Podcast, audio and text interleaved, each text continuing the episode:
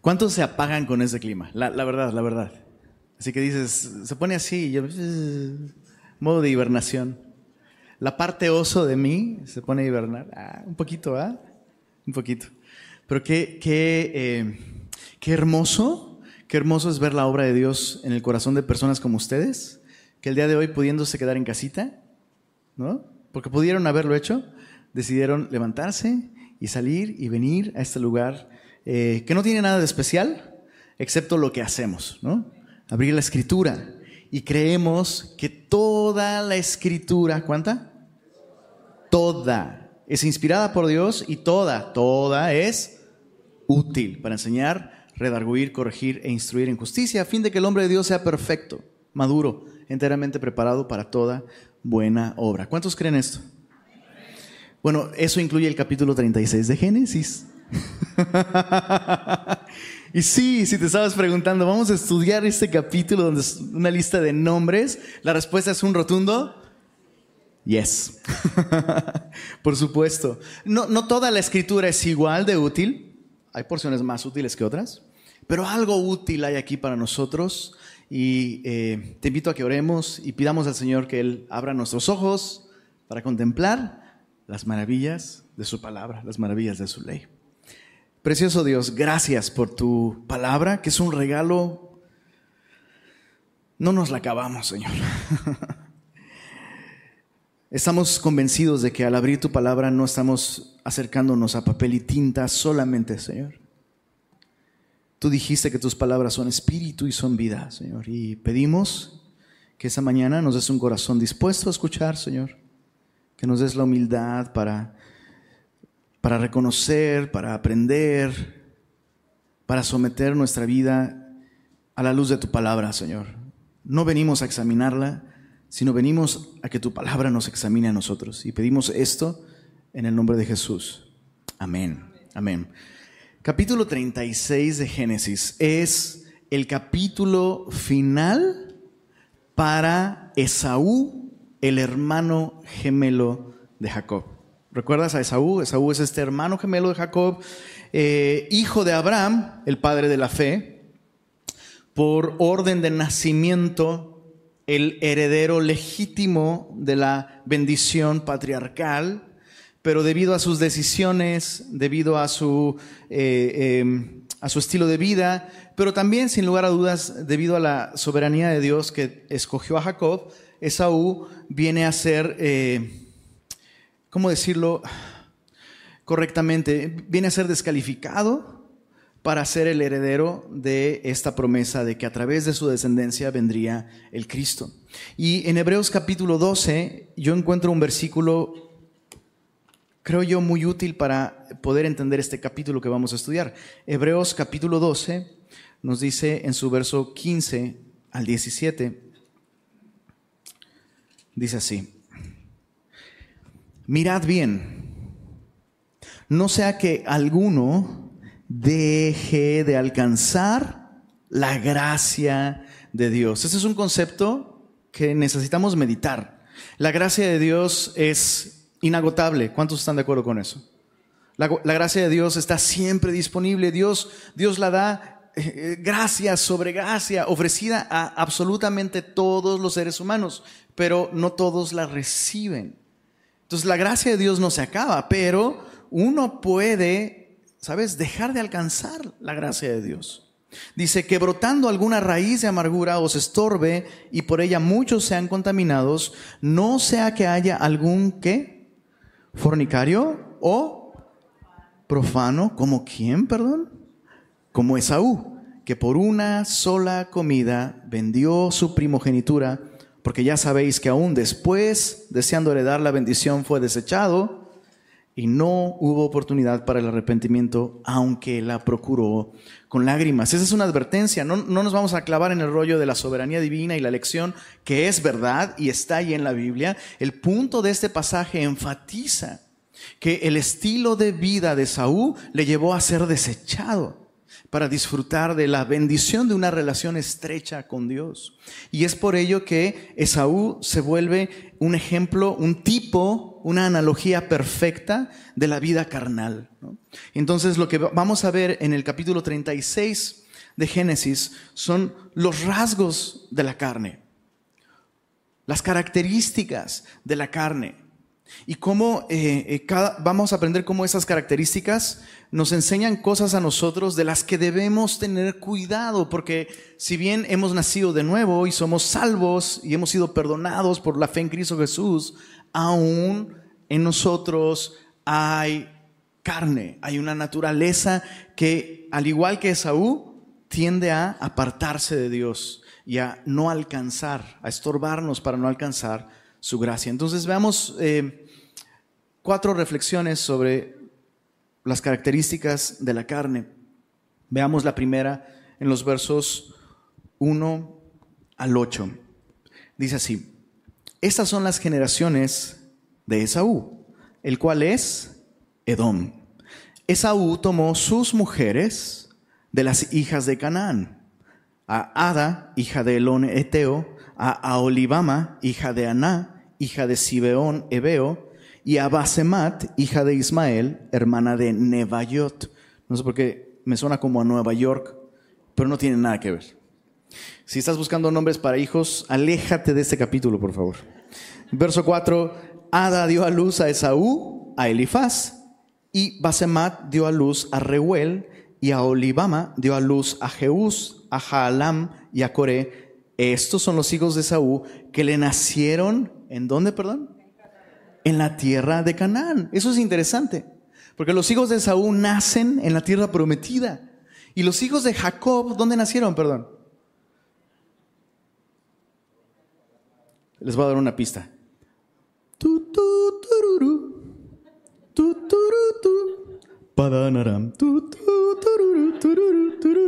Nacieron en Padan Aram en Mesopotamia.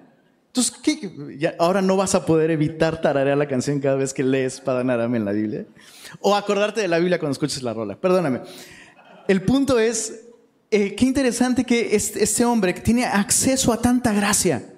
¿Sabes? Sus hijos nacen en la tierra que Dios ha escogido para llevar a cabo su plan de redención. O sea, podrían haber sido testigos de todos estos actos de Dios, eso es increíble. Nacieron en la tierra de Canaán. Y Esaú tomó sus mujeres, verso 6, sus hijos y sus hijas y todas las personas de su casa y sus ganados y a todas sus bestias y todo cuanto había adquirido en la tierra de Canaán. ¿Y qué dice ahí? Se fue a otra tierra, separándose de Jacob, su hermano. Y nos da la razón, verso 7 porque los bienes de ellos eran muchos y no podían habitar juntos, ni la tierra en donde moraban los podía sostener a causa de sus ganados. Y Esaú habitó en el monte de, Seir, y nos enfatiza el texto, Esaú es Edom. Te recuerdo que Edom eh, significa rojizo y recibió este nombre debido a su asociación con este caldo, este potaje, ¿te acuerdas? Por el que vendió su primogenitura, un caldo rojo, eh, no eran frijoles con veneno, no eran frijoles puercos, ojalá, ¿no? Pues lentejas, ¿no? Este hombre vende sus privilegios espirituales a cambio de una gratificación inmediata y a partir de entonces su identidad se define por eso. Es alguien que busca solamente la gratificación inmediata, busca lo material. Y, y este es el punto de esta sección. La carne se caracteriza por ser materialista. La carne es materialista. Em, y, déjame explicarte algo antes de avanzar en este punto. No hay nada de malo en ser buenos administradores, no hay nada de malo en eh, trabajar honestamente, servir a Dios, eh, no, no, hay nada de malo en eso, pero Jesús nos dijo, la vida del hombre, palabras de Jesús, la vida del hombre no consiste en la cantidad de bienes que posee. Y nosotros vivimos en una cultura, así como muy ad hoc con Esaú, en la que pensamos que tener más, es automáticamente un sinónimo de bendición. Y es un estilo eh, de vida que a la larga nos va a alejar del Señor, justo como Esaú. Esaú, muy interesante, Dios no le pide a Esaú que se vaya de la tierra prometida. Él solito se cortó las alas. La razón, porque no podía seguir en la tierra de Canaán, no podía seguir en el lugar donde Dios llevaría a cabo su plan de redención a causa de sus bienes que eran muchos. Y tarde o temprano, tarde o temprano, en algún momento, de una manera u otra, estoy convencido que todo creyente tiene que tomar una decisión. ¿En qué sentido vamos a crecer? ¿Espiritualmente o materialmente? Chécate lo que dice la Biblia. En 1 Timoteo 6, versos 9 al 11, nos dice que los que quieren enriquecerse, ¿cuántos quieren enriquecerse? ya casi se me sale. Los que quieren enriquecerse caen en tentación y lazo y muchas tentaciones necias y dañosas que hunden a los hombres en destrucción y perdición. Y Pablo exhorta a Timoteo en ese capítulo a huir de, esa manera de vivir. Yo, y yo sé, yo sé que lo, estás escuchando y en tu mente estás luchando. Sí, pero, ajá, ¿verdad? Porque en, nuestra mente es como, no, es que, no, no, no, no, no, tiene que haber una manera en la que consigo esto y también aquello. Y, ignoramos, ignoramos el hecho de que incluso la misma Biblia nos dice que el, el rico y el pobre se encuentran y la Biblia nos dice que Jehová los hizo a los dos. Chécate algo interesante. En el vientre de su madre, estando Esaú en el vientre de su madre, Dios dijo, en tu seno hay dos naciones y el mayor servirá, será súbdito del menor. Eh, eh, su padre de Esaú, eh, cuando le roba la bendición su hermano Jacob, le dice, oye, ¿no tienes una bendición para mí? Su padre le dice, tu habitación saldrá de las grosuras de la tierra. En otras palabras, no vivirás, el plan de Dios para ti no es que vivas una vida de abundancia. El plan de Dios para ti no es que vivas una vida de exuberancia y de mucha provisión y abundancia de bienes. Ese no es el plan de Dios para ti. El plan de Dios para ti es que sirvas a tu hermano, que vivas una vida sencilla y humilde. Y, muchos, y para muchos de nosotros, para muchos de nosotros, eh, te, voy a ser honesto, siento que desde que llegué a Monterrey soy rico, bro. Todo es fresa acá, todo es fresa, de verdad. no, no era fresa nuestro piso, pero ahora ya está fresa, ¿no? Todo, eh, te lo juro, todo es fresa aquí, todo, todo. Y es muy fácil engancharse con ese sistema de valores. Y es muy fácil incluso llegar a pensar, esta es la bendición de Dios, porque la Biblia dice que la bendición de Dios es la que enriquece. Y no leemos bien cuando citamos la Biblia de esa manera. La Biblia dice que la bendición de Dios es la que enriquece. No dice que las riquezas son bendición.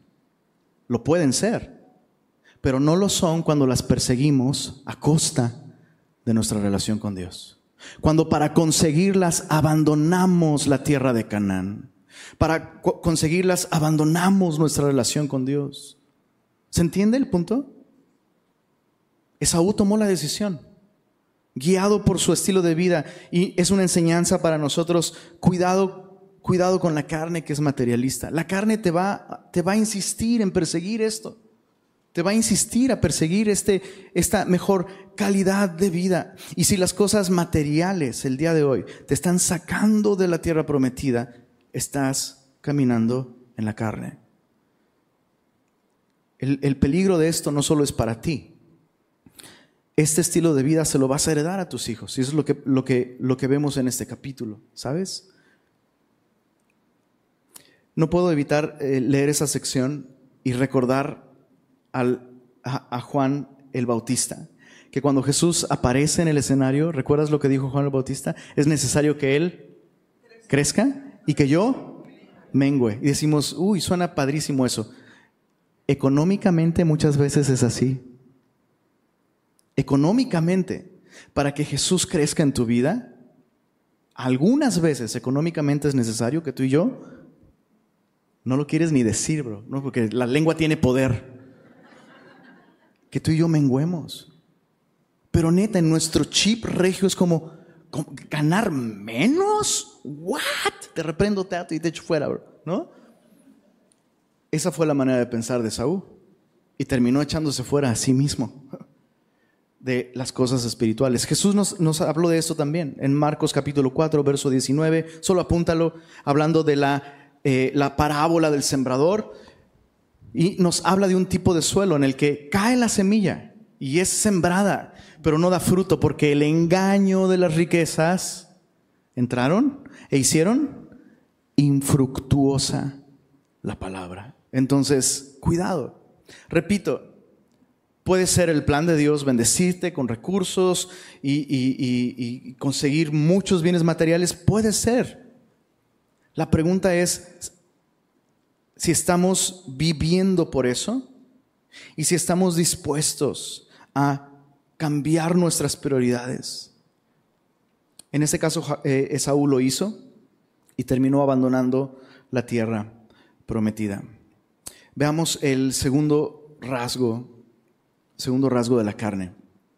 Versos 9 al 14 dice así. Esos son los linajes de Esaú, padre de Edom en el monte de Seir. Esos son los nombres de los hijos de Esaú. Elifaz, hijo de Ada, mujer de Esaú. Reuel, hijo de Basemat, mujer de Esaú. Y los hijos de Elifaz fueron Temán, Omar, Sefo, Gatam y Cenaz. Y Timna fue concubina de Elifaz, hijo de Esaú. Y ella le dio a luz a Amalek. Subraya esto en tu Biblia.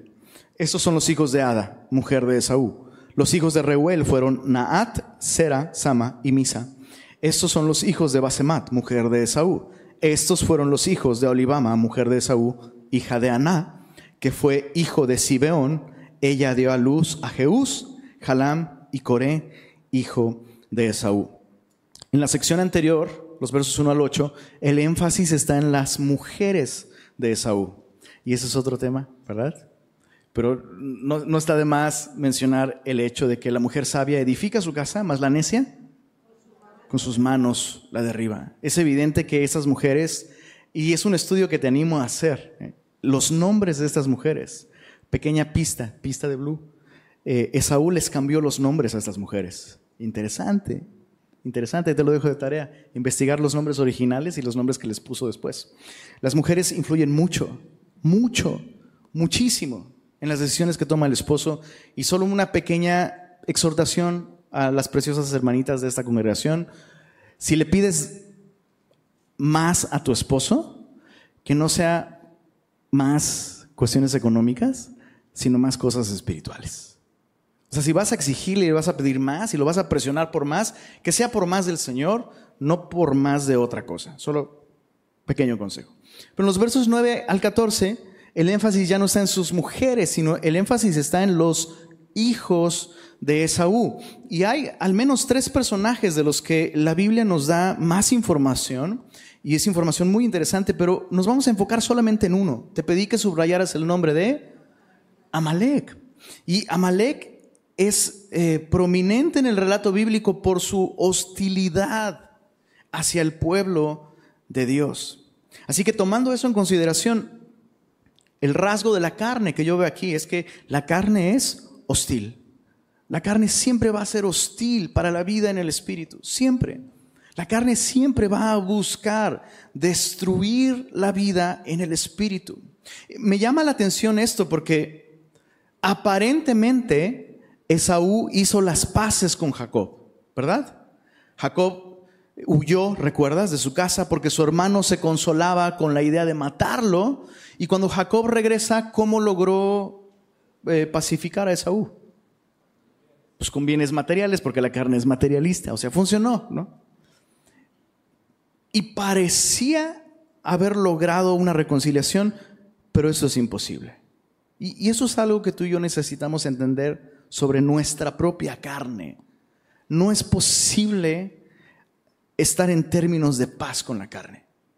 ¿Sabes? incluso cuando haces negociaciones con tu carne y parece que todo está bien, tarde o temprano, la carne va a atacar y va a aprovechar cada oportunidad que tenga para arruinar tu relación con Dios. Necesitas entender que la única manera de tratar con la carne es crucificándola. No puedes negociar con ella. La carne no es pacífica. La carne siempre va a ser hostil hacia tu relación con el Señor. Acompáñame a leer este eh, evento en el que Amalek, ese descendiente de Saúl, ataca a Israel en Éxodo capítulo 17.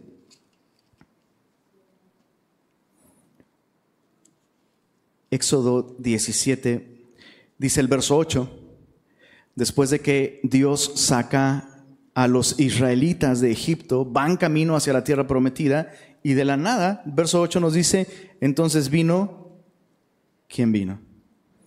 Amalek. Y peleó contra Israel en Refidim. Acompáñame a leer el verso 13. Y Josué deshizo a Amalek y a su pueblo a filo de espada. Y Jehová dijo a Moisés, escribe esto para memoria en un libro. Y di a Josué que raeré del todo la memoria de Amalek de debajo del cielo. Y Moisés edificó un altar y llamó su nombre Jehová Nisi y dijo, por cuanto la mano de Amalek se levantó contra el trono de Jehová, Jehová tendrá guerra con Amalek de generación en generación. Entonces Dios le pide a Moisés, quiero que escribas esto en una memoria y que no se les olvide. No puedes tener términos de paz con Amalek. No puedes. No, no, o sea, Tienes que sacar esto de tu mente. No es posible una reconciliación con Amalek. Más adelante en Deuteronomio, capítulo 25, se nos dan más detalles sobre este momento en el que Amalek atacó a Israel. Es como el detrás de cámaras o la versión extendida. Y dice desde el verso 17, Deuteronomio 25, 17, acuérdate de lo que hizo Amalek contigo en el camino cuando salías de Egipto. De cómo te salió al encuentro en el camino y te desbarató qué cosa? La retaguardia. De todos los débiles que iban detrás de ti cuando tú estabas cansado y trabajado y no tuvo ningún temor. Por tanto, cuando Jehová tu Dios te dé descanso de todos tus enemigos alrededor en la tierra que Jehová tu Dios te da por heredad, para que la poseas. Borrarás la memoria de Amalek de debajo del cielo y Dios termina con un rotundo, no lo olvides. Pero se nos olvida, se nos olvida que no podemos bajar la guardia. Se nos olvida que la carne está allí. ¿Sabías que la carne sigue en ti operando? Está ahí. No tienes por qué ceder a ella, pero está ahí. Y si le das chance y si bajas la guardia, ¿qué crees que va a pasar? Te va a destruir. En este caso me llama la atención que eh, los primeros en caer ante el ataque de la carne de Amalek, ¿quiénes fueron? Los de, los de la retaguardia, los de hasta atrás. Por eso, si te sientas hasta atrás, aguas, bro. Ah, no es cierto. No, por supuesto no se refiere a eso, ¿no? Pero sabes, ¿qué, qué importante es esto? No te quedes atrás. No te quedes atrás. Aquellos que están en el tabernáculo, cerca del tabernáculo, bien hasta adentro, ahora sí que bien metidos, bro, sirviendo al Señor, involucrados, están en la movida con el Señor hasta adentro. Ellos no fueron los más vulnerables, los más vulnerables fueron esos que se fueron rezagando, que se fueron quedando atrás, que fueron aflojando el paso porque qué pesado seguir, no, qué cansado. Y el texto lo dice, ¿no? Estaban cansados y se fueron retrasando. Y chicos, ¿Es clara la, analogía para ti? Hay un momento en nuestras vidas en el que estamos, ahora sí que chancla a fondo con el Señor. Pero llega un momento en que empezamos a darle lugar a la carne en nuestra vida y nos empieza a cansar abrir otra vez la Biblia y otra reunión de oración y el discipulado y servir y qué pesado y qué cansado. ¿Sabes qué? Necesito y te vas quedando atrás, te vas quedando atrás, bro. Y igual, que Caín, perdón, igual que Esaú, solito te vas borrando de la foto. Y la Biblia nos advierte sobre esto. Ten cuidado cuando empiezas, ¿sabes? ¿La vida cristiana puede ser cansada? Pues sí. La vida sin Cristo también es cansada.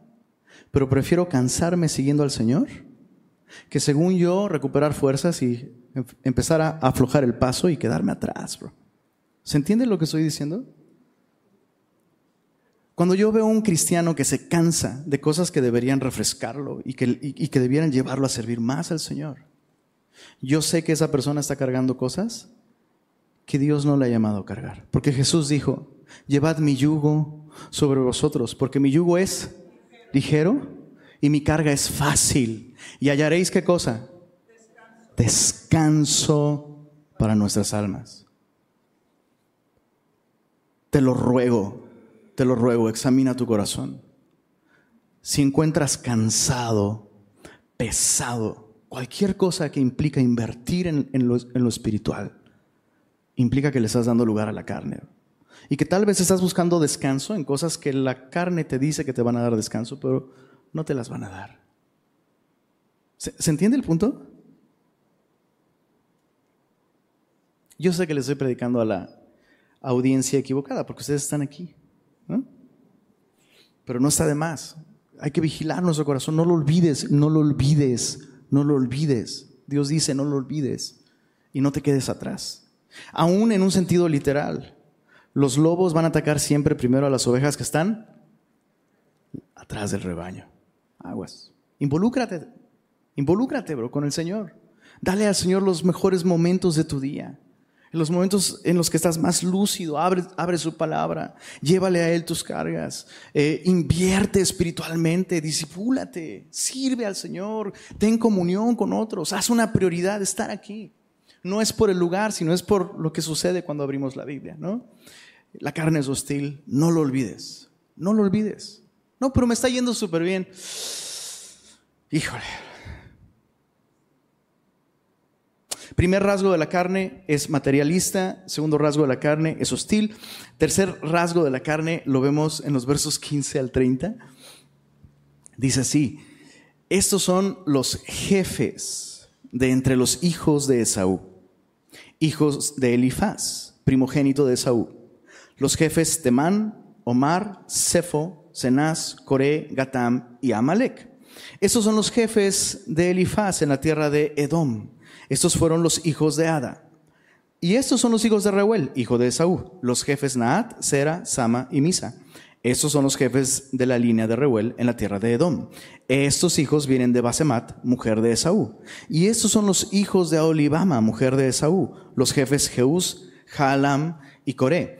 Estos fueron los hijos que salieron de Olibama, mujer de Esaú, hija de Aná. Estos pues son los hijos de Esaú y sus jefes. Él es Edom, por si se nos había olvidado.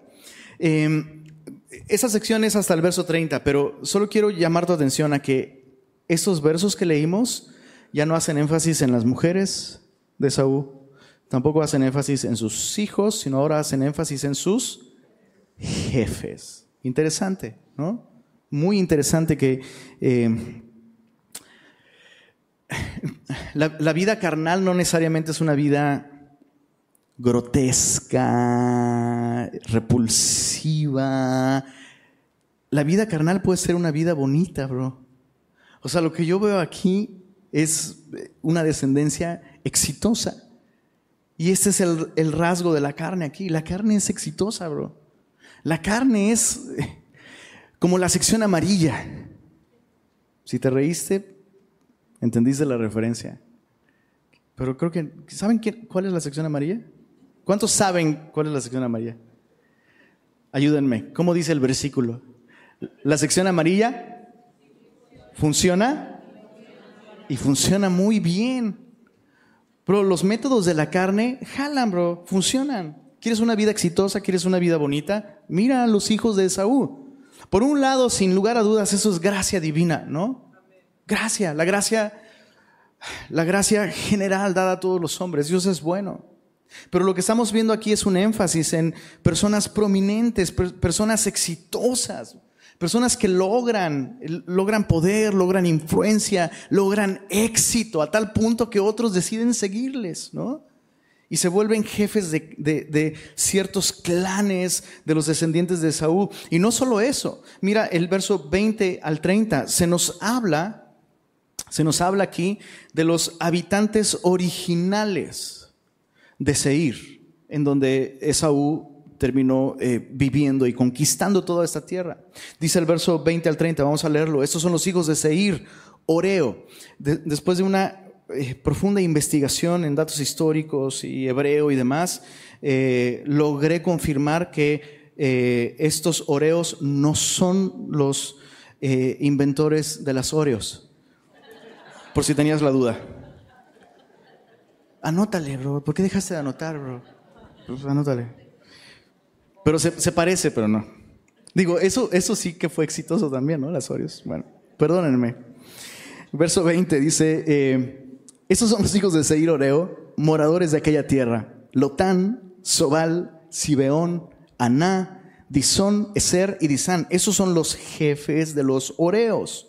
Ojo, esos no son edomitas, no son descendientes de Esaú, son los habitantes originales de esta, de esta tierra, Seir, en la tierra de Edom. Los hijos de Lotán fueron Ori y Emán, y Timna fue hermana de Lotán. Los hijos de Sobal fueron Albán, Maat, Ebal, Sefo y Onam. Y los hijos de Sibeón fueron Aja y Aná.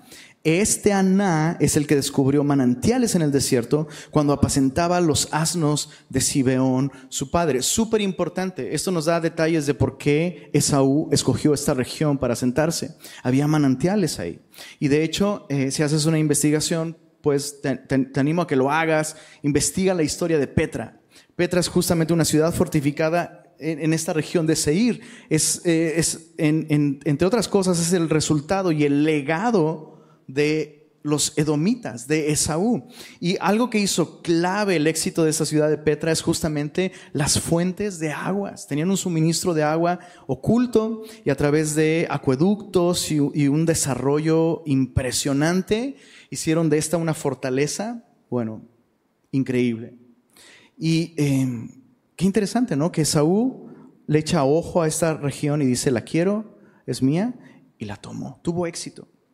Continúan los nombres hasta el verso 30. Dice verso 29, estos fueron los jefes de los Oreos, los jefes Lotán, Sobal, Sibeón, Aná, Disón, Eser y Disán. Estos fueron los jefes de los Oreos por sus mandos en la tierra de Seir. ¿Dónde están los Oreos? Pues ya no están. Esaú los conquistó, Esaú los subyugó, los dominó y él se hizo del control de toda esta zona. La carne es exitosa.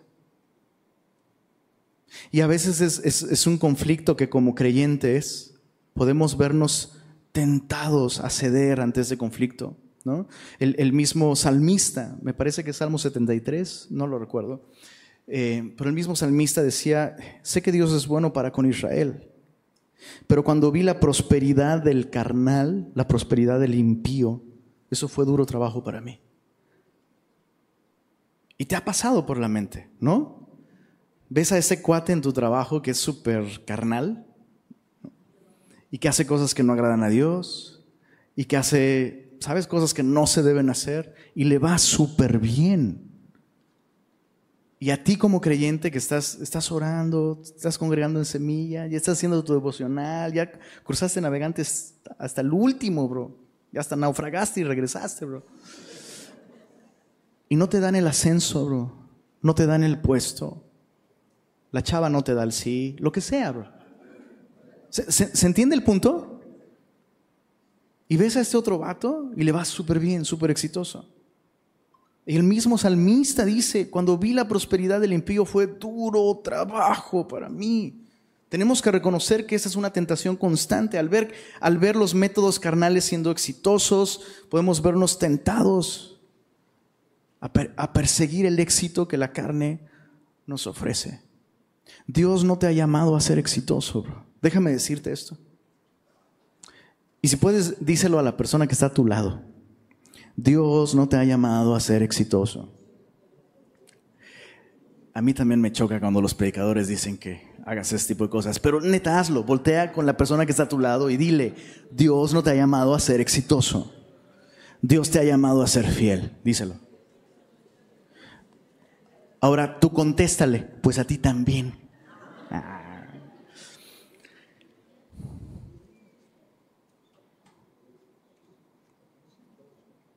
Pero, pero a veces se mezcla, ¿no? Se, mezcla eh, eh, eh, esta meta carnal, la empacan de cristianismo y te la venden. Dios quiere que seas un campeón, vas a ser el campeón. Y, todos, todos, todos ustedes en esta iglesia van a ser líderes de millones. Y es como, ¿qué, ¿qué estás hablando? ¿Qué es eso? Yo no lo veo en la Biblia. La Biblia dice que todos somos campeones aquí, ¿eh? Para pecar para fallar, bro, para meter la pata, para eso somos campeones, los mejores, bro. Pero si veo un llamado en la Biblia para nosotros, es un llamado a perder nuestra vida. Perder nuestra vida. Quiero que pienses en esto. ¿Cuán exitoso era Jesús en términos humanos?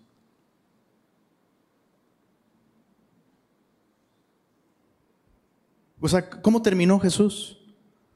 Desde una perspectiva humana, colgado en una cruz, ahí está tu éxito. ¿Dónde está tu Dios? ¿No?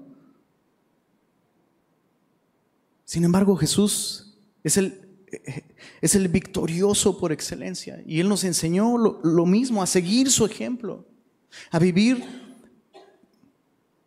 perdiendo nuestra vida. Chécate lo que dice Mateo capítulo 16. Mateo capítulo 16. Palabras de nuestro Señor.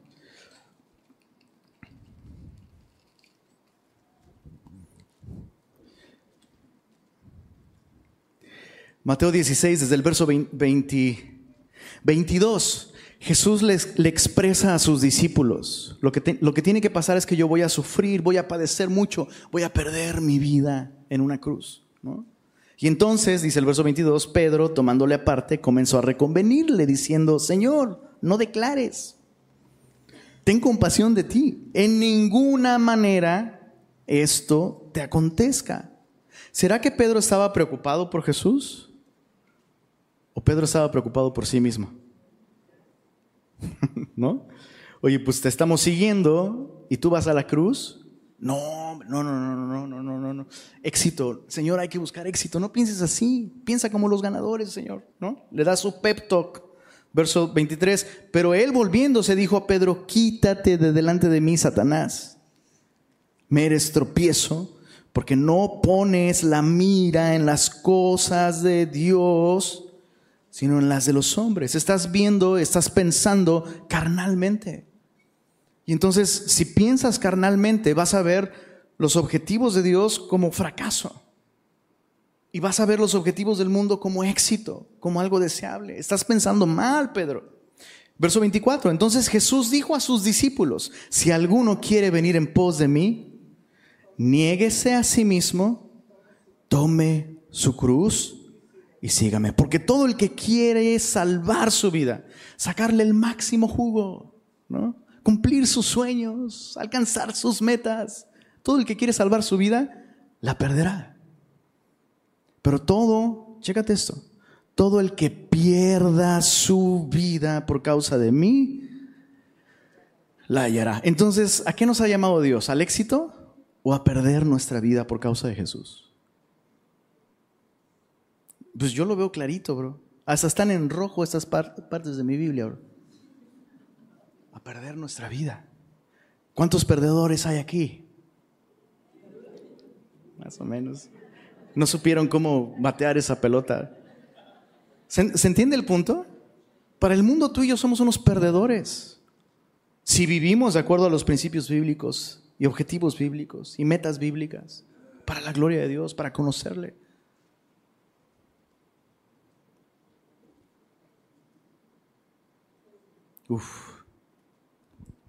Regresando a Génesis 36, terminemos con el último rasgo de la carne, versos 31 al 43. Dice así. Y los reyes que reinaron en la tierra de Edom, antes que reinase rey sobre los hijos de Israel, fueron estos. Bela, hijo de Beor, reinó en Edom, y el nombre de su ciudad fue Dinaba. Murió Bela y reinó en su lugar Jobab, hijo de Sera, de Bosra. Murió Jobab y en su lugar reinó Usam, de tierra de Temán. Murió Usam y reinó en su lugar Adad, hijo de Bedad, el que derrotó a Madián en el campo de Moab, y el nombre de su ciudad fue Abit. Murió Adad y en su lugar reinó Samla de Masreca. ¿Te, ¿Te das cuenta que los reyes que suceden no son los hijos de los reyes que precedieron? O sea, lo que vemos aquí no es una dinastía. Eso es muy interesante. Atemporal. O sea, o sea, esto es anacrónico, esto es atípico para la época. En esa época, clanes se organizaban, alcanzaban cierta cantidad de poder, eh, de fuerza y dominaban sobre otras regiones y establecían una dinastía hasta que otra dinastía de otro pueblo se levantaba. Pero aquí lo que estamos viendo es, bro, ni en México con democracia, neta, vemos, vemos una sociedad tan bien gobernada, bro. Está muy loco. Verso. O sea, nadie está pensando aquí, estaríamos mejor con. Nada, verso 37. Murió Samla y reinó en su lugar Saúl de Rehobot junto al Éufrates. Y si te das cuenta también, los lugares de influencia que están gobernando toda esta región cada vez se están extendiendo más. O sea, ya está llegando hasta, hasta junto al Éufrates.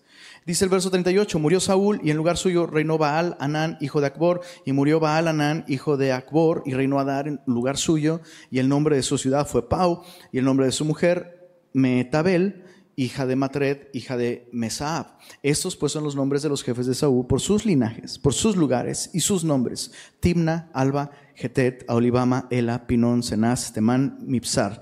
Magdiel, Magdiel es un nombre bonito, si tuviéramos una niña, mi amor, entonces, no, ya se fue.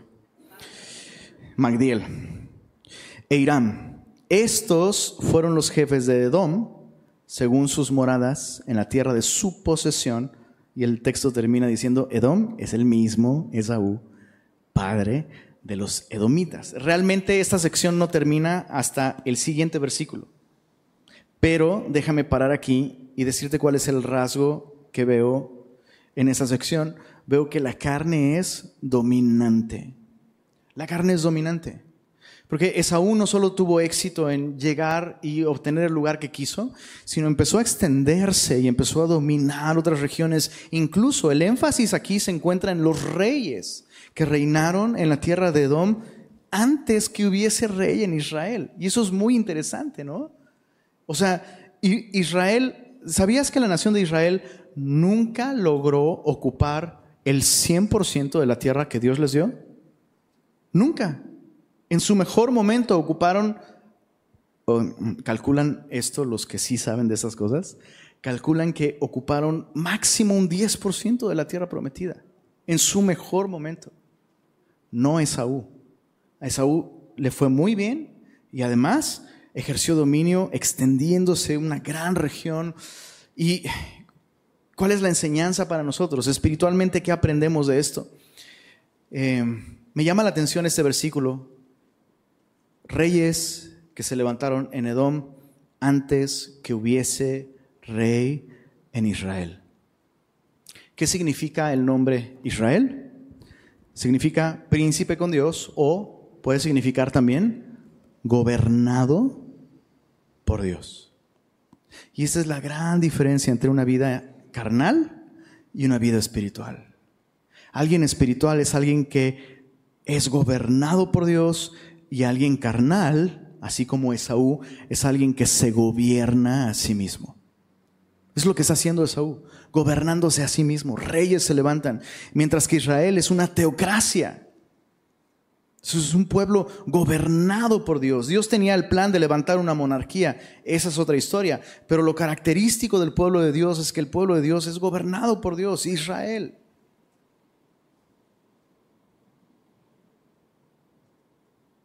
Ahora, terminemos terminemos con una pregunta importante. ¿Qué es de los edomitas el día de hoy? Se extinguieron. Literalmente Dios, y puedes leerlo en el libro de Abdías, se encuentra ahí entre los profetas menores. Es un libro muy cortito. Es una profecía específica hacia Esaú, hacia Edom. Y debido a su estilo de vida carnal, Dios tomó la decisión de borrar su memoria de debajo del cielo. ¿A dónde voy con todo esto? Lo que vemos aquí es una vida bien bonita, ¿no? A Esaú le fue súper bien sin Dios. Pero todo eso terminó. ¿Terminó? Se acabó. Y todo el éxito y todo lo material y, todo, todo el, el, dominio que tú y yo podamos tener de nuestra propia vida sin Dios, todo eso se va a perder eventualmente. Pero aquello que perdemos para glorificar al Señor, para conocer al Señor y darle a conocer, durará por siempre. Hay muchas aplicaciones aquí y una de ellas importante es como papás. Como papás, no pidas éxito para tus hijos, pide fidelidad para tus hijos. Enséñales a poner como prioritaria una vida espiritual, una relación con el Señor. Enséñales a depender del Señor, a no irse con las apariencias, como en este caso Esaú. Eh, Esaú tomó decisiones guiándose por lo que ve, guiándose por gratificación inmediata, y esto le llevó a vivir aparte de la tierra prometida. Repito, Dios no le pidió que saliera, él solito se fue alejando del Señor, solito. Terminemos esta sección. Capítulo 37, verso 1, realmente es el final de esta sección. Y me gustaría leer verso 43 del capítulo 36 y verso 1 del capítulo 37, solo para ver el contraste. Dice, estos fueron los jefes de Edom, según sus moradas, en la tierra de su posesión Edom es el mismo Esaú, padre de los edomitas. Verso 1, habitó Jacob en la tierra donde había morado su padre, en la tierra de Canaán. ¿Cuál es el contraste entre Esaú y Jacob? El contraste es que Jacob habitó en la tierra que Dios tenía para él y el día de hoy seguimos viendo a Jacob debajo del sol caminando con Dios, confiando en Dios, dependiendo de Dios, disfrutando de pactos que Dios, Dios, no, Dios no ha cerrado su mano para con Israel, ¿sabes? Con broncas, pero ahí siguen. Y Esaú, pues sin broncas, pero ya está muerto. ¿Entiendes lo que estoy diciendo?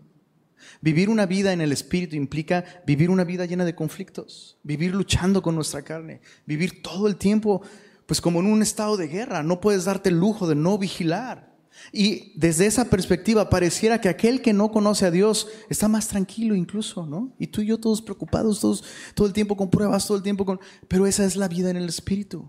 Esa es la vida en el Espíritu, es una vida de conflicto, sí, es una vida de guerra, sí, pero es la única vida que vale la pena vivir. O sea, a Jacob, ¿cuántas veces hemos visto en Génesis, en lo que va de Génesis, ¿Cuántas veces hubo hambre en la tierra prometida? Chorro de veces.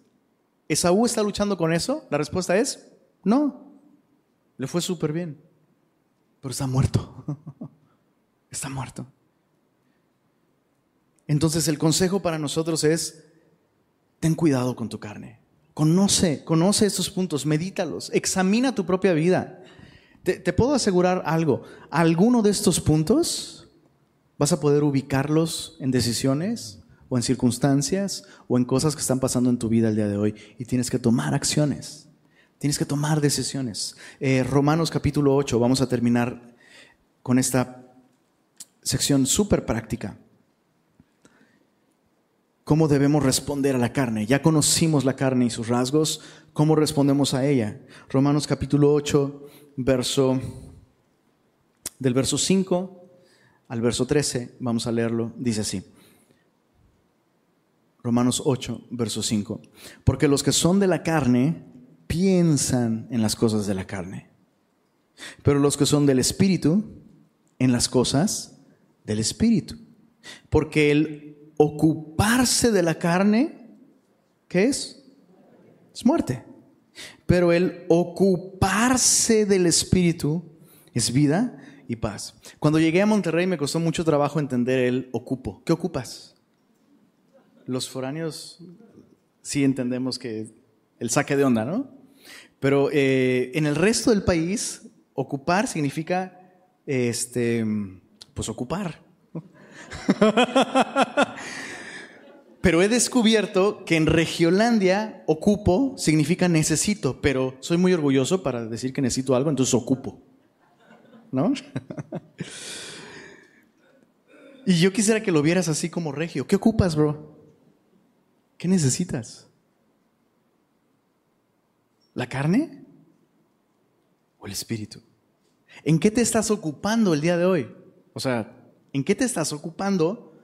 ¿En qué te estás ocupando? Revela lo que tú crees que ocupas. De algo me sirvió entender el ocupas. ¿Se, entiende? ¿Te voló la cabeza o, todavía no? A mí me vuela la cabeza esto. Aquello en lo que me ocupo revela lo que yo creo que ocupo más, que necesito. Traducción para el resto del país. ¿En qué te estás ocupando, bro? Mira, verso 7. Por cuanto los designios de la carne, los diseños, los pensamientos, los planes, los métodos, son enemistad contra Dios porque no se sujetan a la ley de Dios ni tampoco pueden. Y los que viven según la carne, ¿qué dice ahí? No pueden agradar a Dios. Mas vosotros, Semilla Monterrey, no vivís según la carne, sino según el Espíritu. Si es que el Espíritu de Dios mora en vosotros. Y si alguno no tiene el Espíritu de Cristo, no es de él. Pero si Cristo está en vosotros, y lo está, o sea, si eres cristiano, Jesús está en ti. El cuerpo en verdad está muerto a causa del pecado, mas el espíritu vive a causa de la justicia. Y si el espíritu de aquel que levantó de los muertos a Jesús mora en vosotros, el que levantó de los muertos a Cristo Jesús vivificará también vuestros cuerpos mortales por su espíritu que mora en vosotros. ¿Cuántos se han visto tentados a decir, no, la semana estuvo brutal? hoy me voy a quedar a descansar en casa. Y de pronto dices, no, ¿sabes qué? Ocupo ir a la reunión. Y, llega así, llegas un chilaquil, bro. Llegas un chilaquil y sales de aquí un creme roulé. Acá todo. ¿A alguien le ha pasado? Que dices, oye, yo pensé que lo que necesitaba era unas seis horas más con sabanás en mi cama. Vine a la reunión y realmente el Señor me fortaleció hasta físicamente. ¿Estás de acuerdo que eso es lo que está aquí en nuestras Biblias? No, ese no es mi rollo, bro. Eso es real. Y entonces por eso le damos prioridad a esto, bro. Le damos prioridad a esto, es lo que necesito, eso es lo que ocupo. El Espíritu me fortalece, el Espíritu me da vida. La carne para nada aprovecha, a menos que sea un tibón. Pues si no es ese tipo de carne, no aprovecha, bro. No inviertas en la carne. No proveas para tu carne, bro. A veces pudiéramos pensar que proveer para la carne es unas dos rayas de talquito, bro, no sé. No, bro. A veces invertir para la carne es simplemente alimentar esa pereza que tenemos para no buscar al Señor y no levantarnos de nuestra cama. No es legalismo esto. Eso es sabiduría. Dice el verso, uh, verso 12. Así que, hermanos, deudores somos, no a la carne para que vivamos conforme a la carne, mira esta advertencia final. Porque si vivís conforme a la carne, perdón, ¿a quién le está hablando? ¿Le está hablando a incrédulos o le está hablando a cristianos? Nos está hablando a nosotros. Es posible ser cristiano y vivir conforme a la carne y morir, no en un sentido de perdición eterna,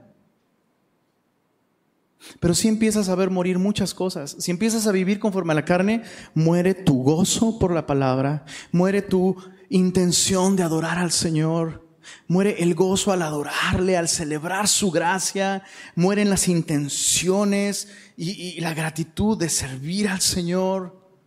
Muere tu pasión por la Biblia, muere tu pasión por la palabra de Dios, muere tu valor para hablar del Evangelio, muere tu ministerio, mueren tus relaciones. Este es un llamado, chicos. Es un llamado a vivir la vida espiritual a la que Dios nos ha llamado.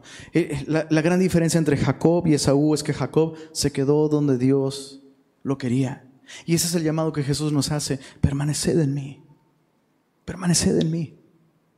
No cedas ante, las ofertas de la carne. Porque si vives conforme a la carne vas a morir.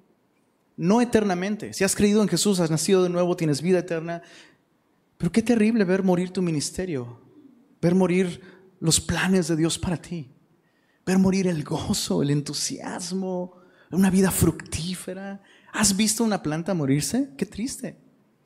Imagínate un cristiano todo seco y muerto por vivir de acuerdo a la carne. Más, si por el Espíritu haces morir las obras de la carne, ¿qué dice ahí? Viviréis. Yo quiero probar esta vida, no sé tú. Yo quiero probar esta vida. Una vida llena de Dios, llena de su gracia, una vida llena de asombro, ¿no? descubriendo lo que Dios hace en nuestras vidas. Si decidimos darle a Él el primer lugar y permanecer en las cosas que nos ha llamado a permanecer. ¿Oramos? Te invito a que te pongas de pie y vamos a vamos a responder al Señor.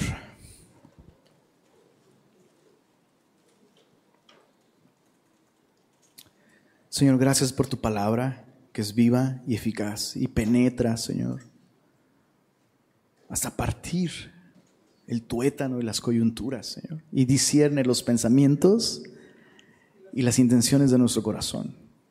Señor, y no, existe uno solo de nosotros el día de hoy que, que no haya sido confrontado con algo, Señor, porque tu palabra hace eso. Y podemos casi sentirte, Señor, esperando que tomemos una decisión el día de hoy, Señor, esperando que reconozcamos aquellas cosas en las que hemos cedido a la carne, Señor.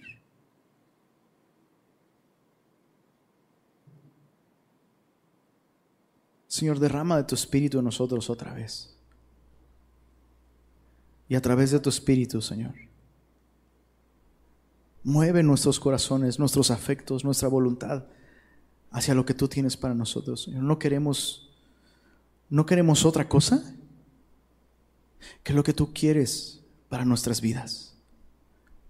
Eso significa algo distinto para el soltero, para el viudo, para eh, el matrimonio, para el joven, Señor.